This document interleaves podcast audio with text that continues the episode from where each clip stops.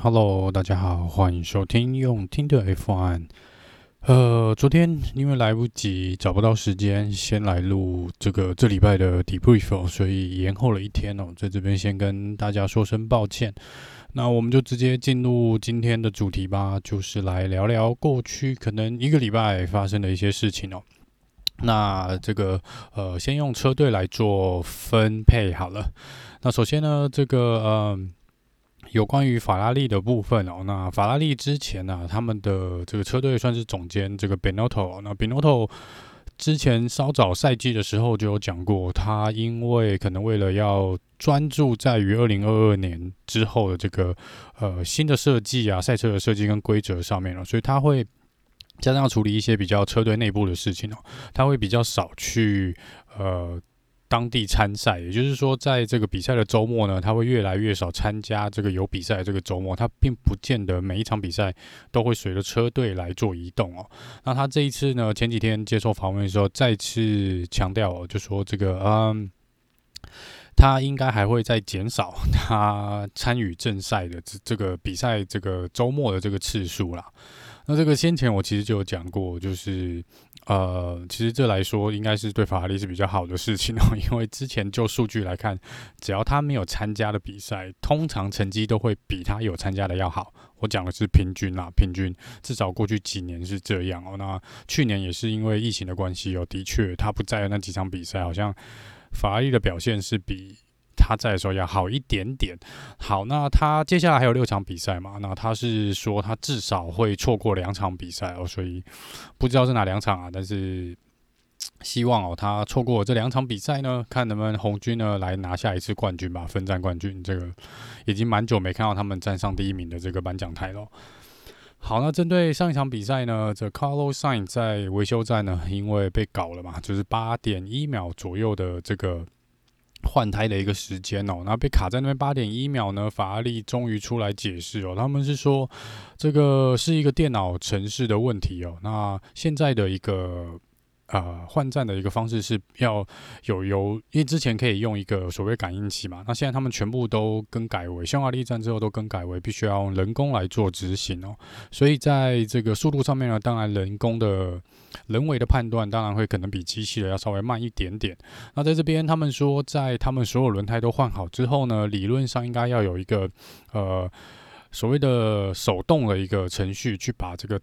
上面这个红灯转成绿灯哦，那他们说在这边呢，他们人的人已经去执行了这个转换的命令，可能假设啦，就是压了一个按钮，那压了按钮，他发现电脑没有，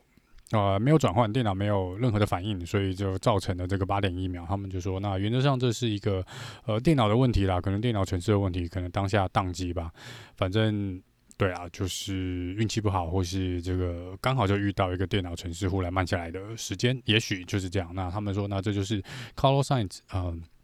没有办法，没有办法及时跑出去的原因哦，就造成了八点一秒的停留。所以这是他们说不是人为啦，是一个电脑的失误哦。好吧，那就这就，就是 Carlos Sign 这个部分。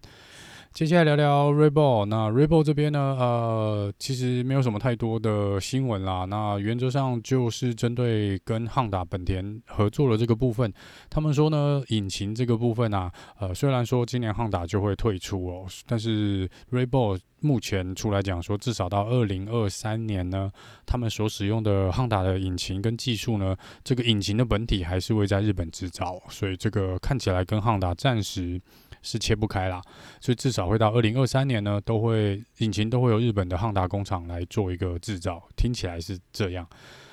那在这个红牛这边呢，有因为上场比赛他们有出来质疑嘛，质疑 Mercedes 在直线赛道上的这个速度哦。那他们的意思是说，即便是在没有 DRS 的状况下呢，呃，他们的直线速度还是比。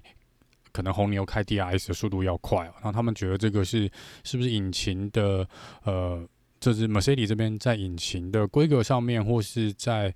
这个呃，可能某些程序或是呃，所谓的 Party Mode 上面哦，这个派对模式上面是不是还是有违反大会的规定哦？但是他们也没有很正式的提出一个抗议或是申诉，所以，但是只是一直听说啦，一直去寄给那个 FIA 总裁这个 Michael Masi 的信箱哦，一直在询问或者在有点暗示说关于引擎出力的这个部分哦，但是他们却没有，好像没有很正式的跟大会提出一个质疑啦，或是就是要去调查的一个申请。情哦，所以这部分我也不知道他们是在干嘛。就是，呃，我觉得如果你真的怀疑引擎有问题，你可以大可以像之前 Mercedes 或是呃红牛一样嘛，你针对尾翼的部分或前翼的部分，你们去做一个正式的申诉，拿给大会去做个调查哦。但是就像之前讲的，现在已经只剩六场比赛，那这个调查也许不会那么快，也许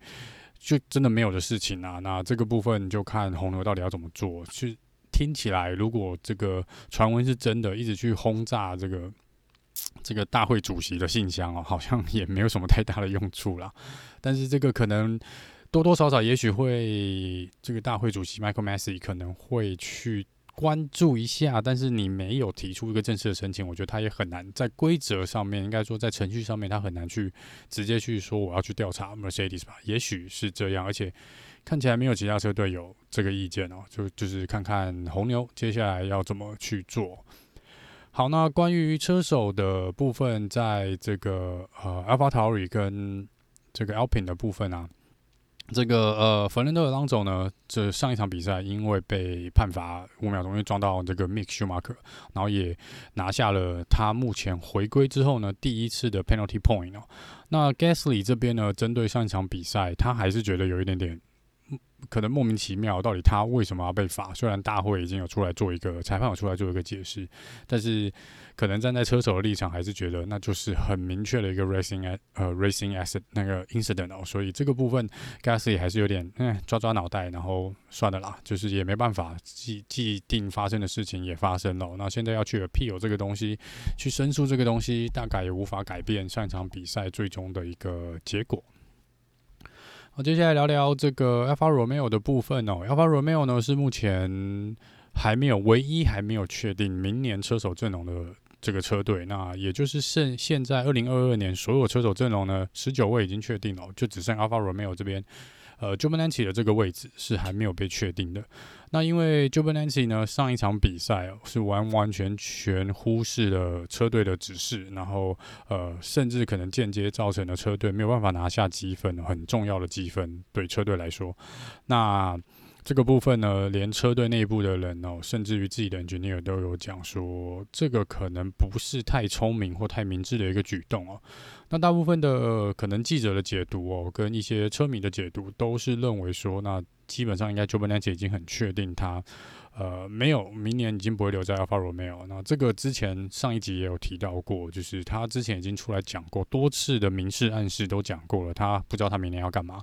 然后他也出来之前接受访问的时候，也有出来回答说，他如果没有留在 F1，他没有其他的计划，所以蛮多方向都只是说他应该是不会留在 Alfa Romeo。那接下来就是关于这个位置呢，到底是哪一位车手会来顶替这个位置哦？那目前来说呢，呃，之前是讲嘛，中国的车手这个周冠宇，然后还有目前突然之前有跳出来说这个 F2。目前 F2 的呃积分世界冠军积分领先的 Oscar Piastri 哦，也有可能来呃来抢这个位置。那周冠宇这边是 Alpin 的人嘛，然后他之前有说拿出可能三千万的一个赞助金哦。那这个 Oscar Piastri 是呃毕竟是有可能是非常有机会可以成为 F2 冠军的车手，只是从 F2 跳到这个 F1 哦。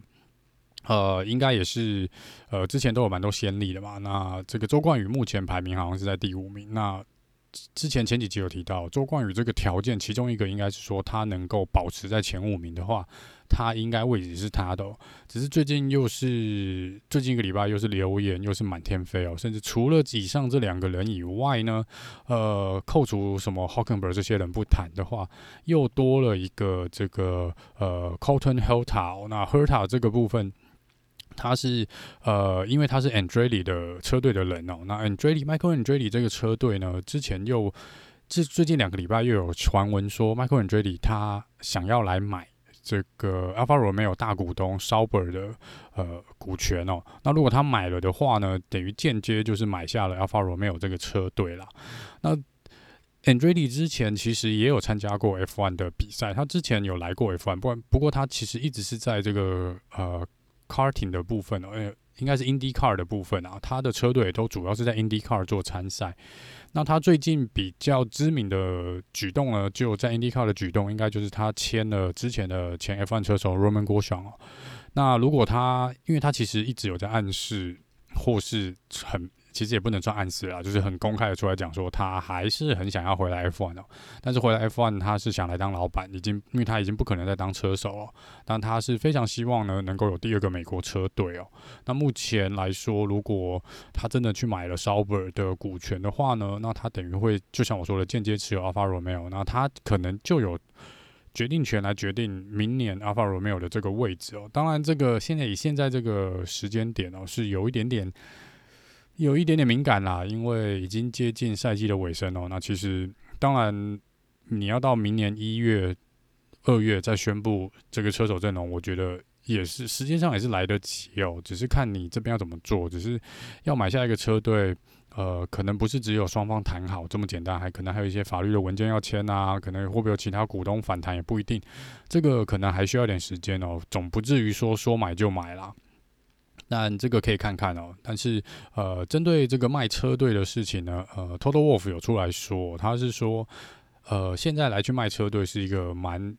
不明智的一个举动，因为他觉得可能 F1 未来的呃展望会比较好哦，所以不希望可能如果是他啦，他觉得他不会卖掉。这个车队，那我没有想到是 Sauber 或者 Alfa Romeo 会先被买走，我一直以为是 Has 会先被买走。不过这个部分倒很难讲啊。但是 Andretti 是有这个野心跟这个资金的，哦他的确是有可能办到。那这边如果呃，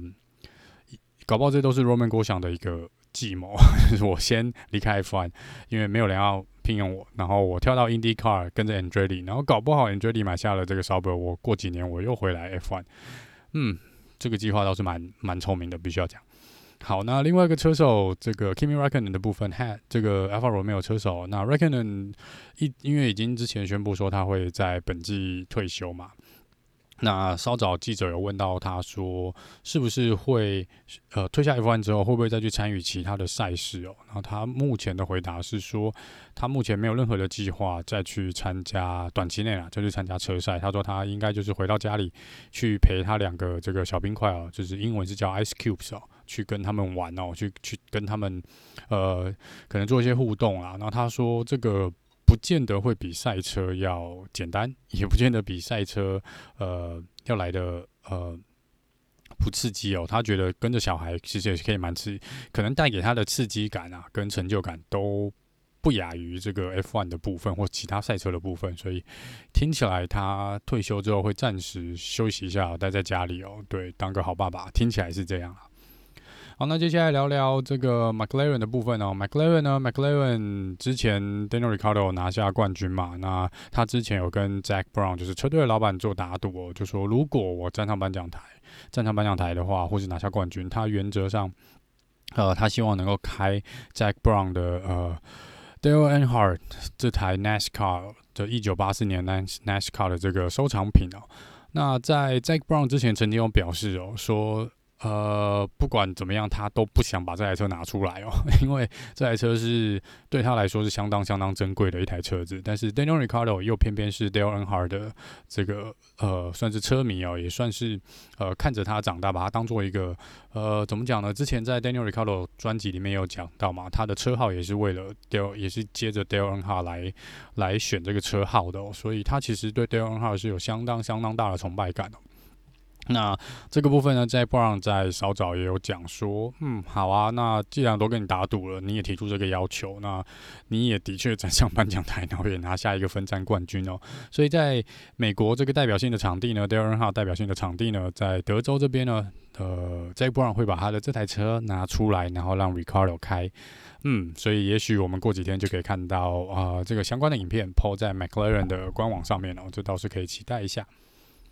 再来是 Has 的部分，Has 这边有讲，因为明年大会是有更改一些规则嘛，就说在这个自由练习赛一的时候，第自由练习赛一 Free Practice One 这个部分，明年会希望各车队呢，让这个年轻的车手、没有经验的车手来做一个呃，在 FP One 来做一个初赛啊。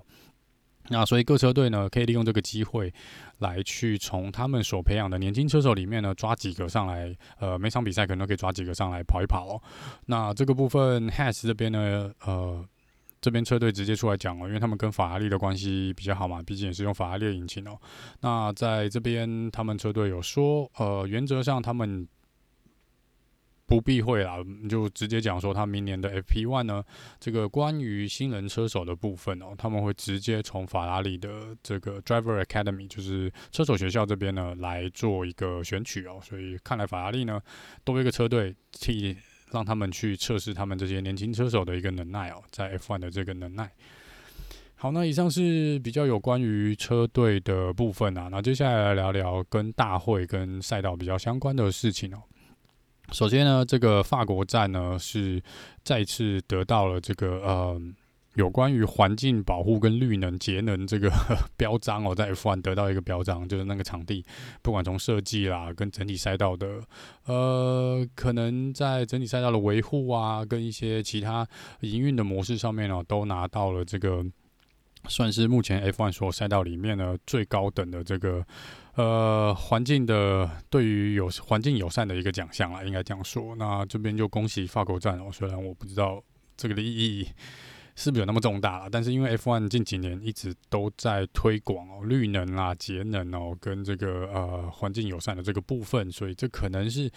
也是一个宣传啊，就是一个宣传，因为 F1 毕竟也是一直有提到说，可能要用一个替代能源啊，或是呃，因为他们之前也取消了这个加油的部分哦，然后现在就减少这个排气的污染啊，等等等等，所以这个部分可能是他们 F1 大会的一个呃一个目标，然后他们很开心哦，在其中一个赛道有达到这个最高等的一个这个呃认证啊。好，那再来聊聊下一场比赛哦。这个在德州的这场比赛，然后这场比赛呢，因为稍早先前啊，因为这是个赛道也有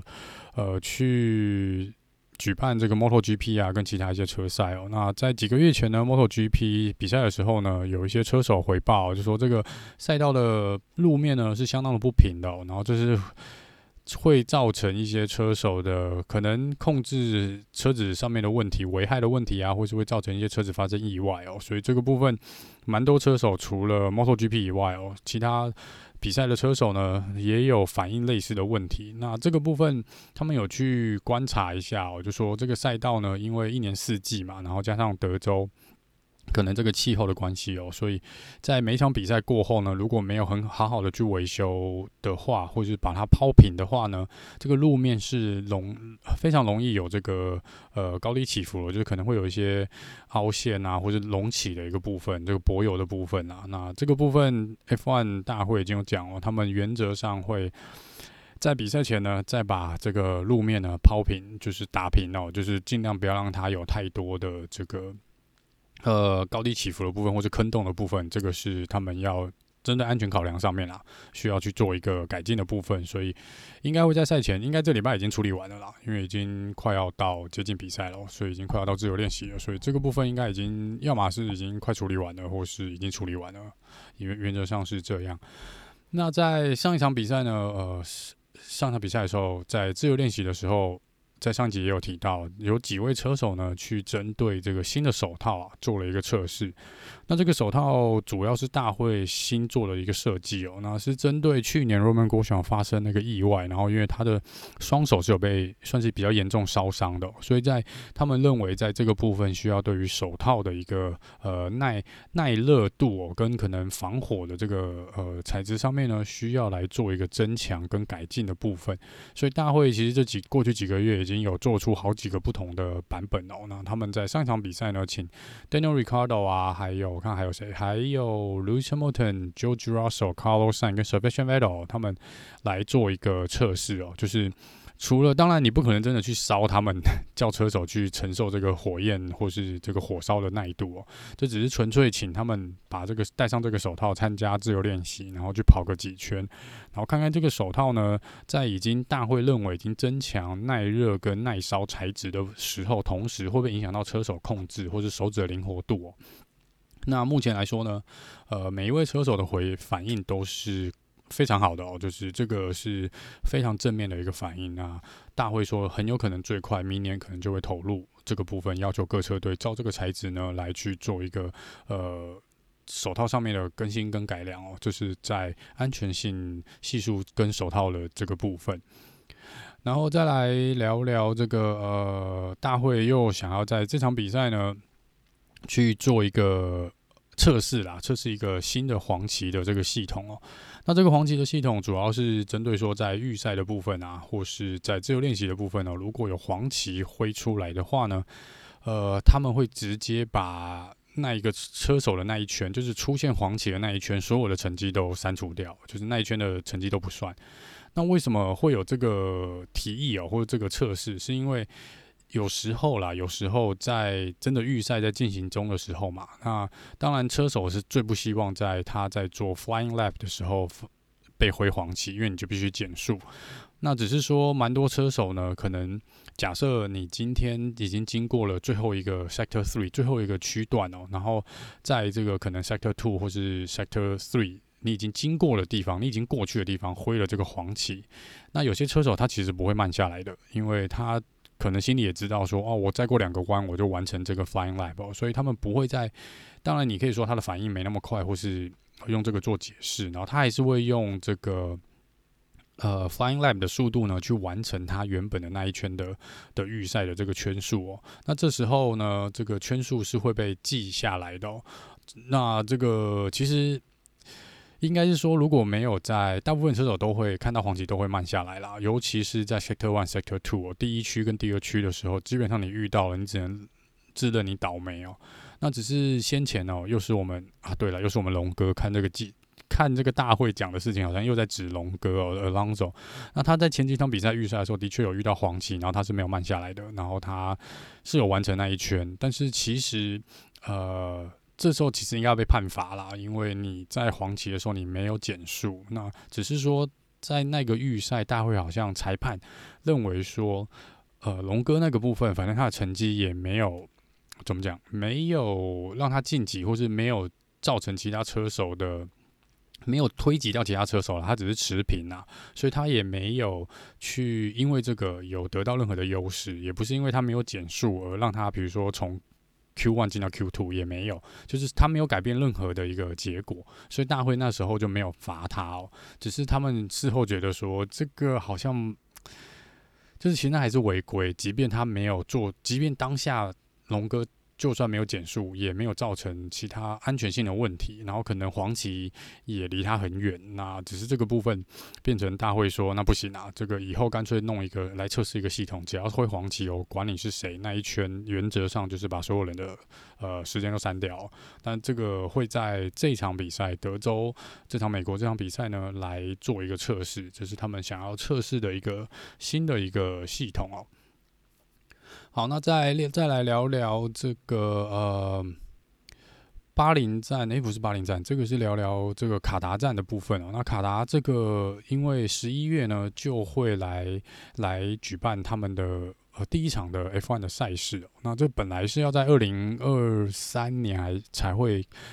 来正式启用卡达这个赛道，只是因为今年因为疫情的关系哦，所以它是临时被做一个启用哦。只是在这边呢，呃，大会觉得说，在目前的赛道设计上面呢，可能还有一些地方需要马上进行一些改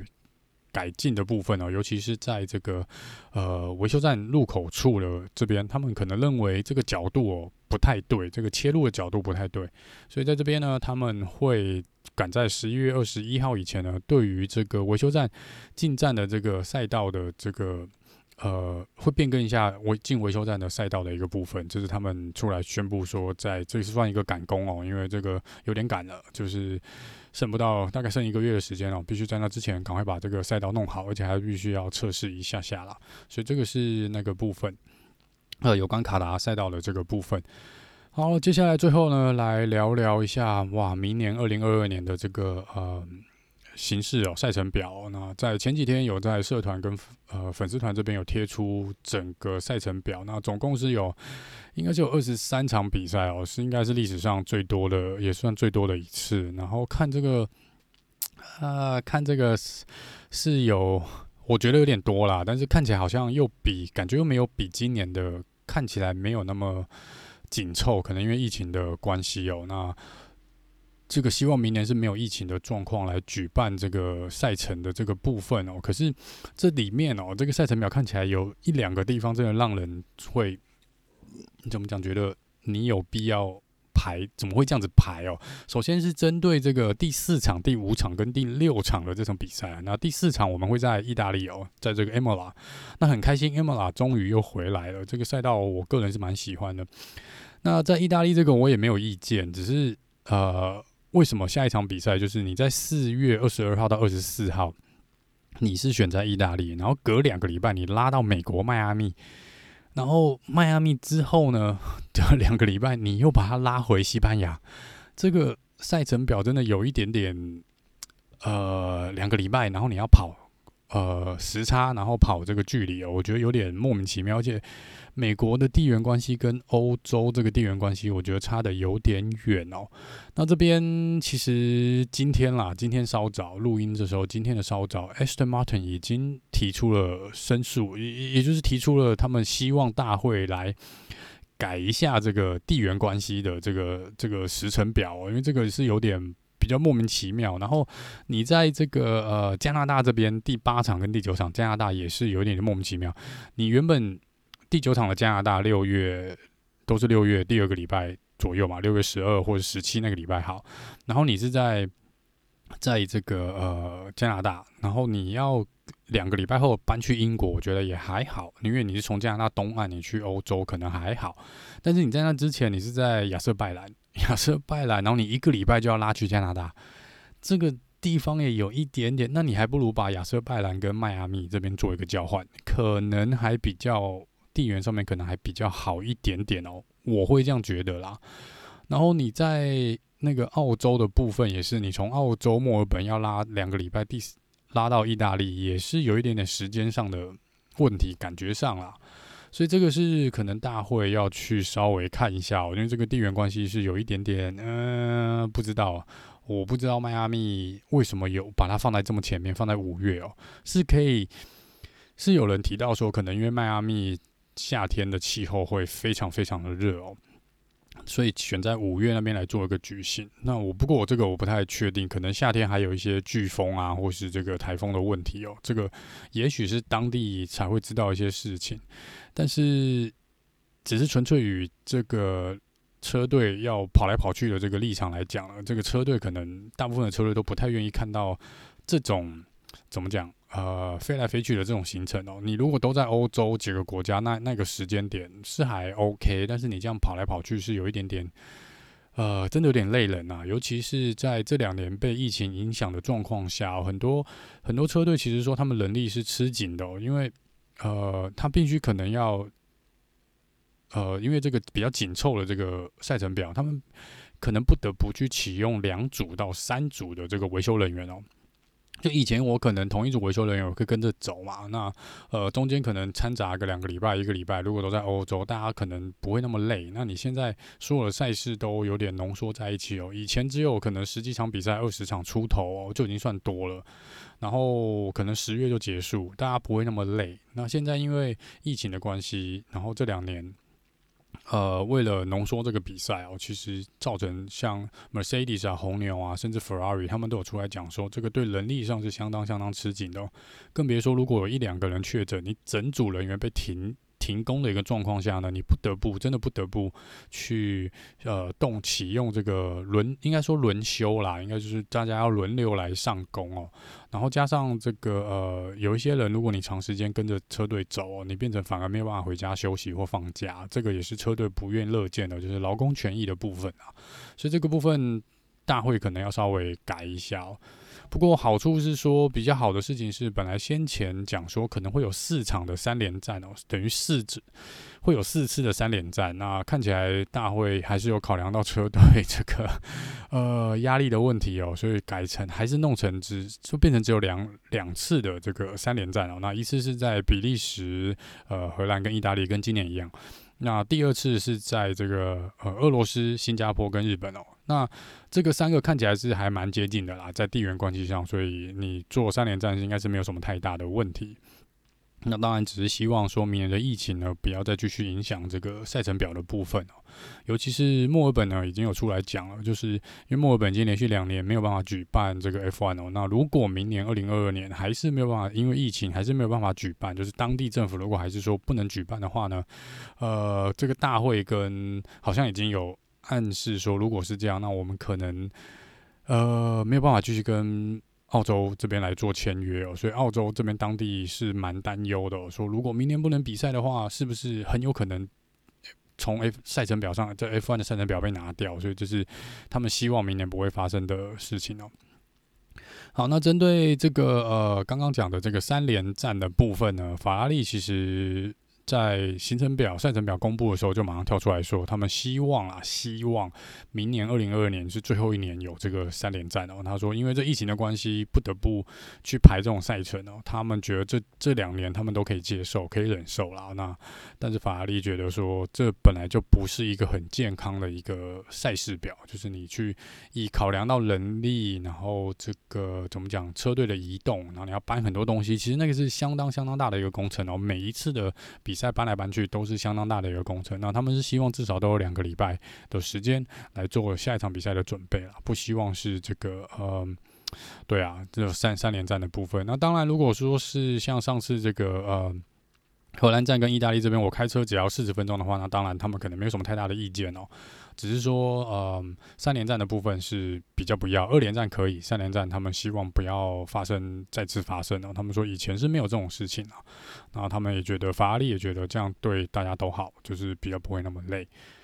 好，那再来关于明年赛程表的部分哦，就是大会已经出来讲了，说原则上会至少有六场的 Spring Race 哦。那这个呃见仁见智啦，因为今年办的 Spring Race 已经是 s i l v e r s t o n 的，我觉得算成功，但是上一次在匈牙利的好像没有那么成功，所以接下来看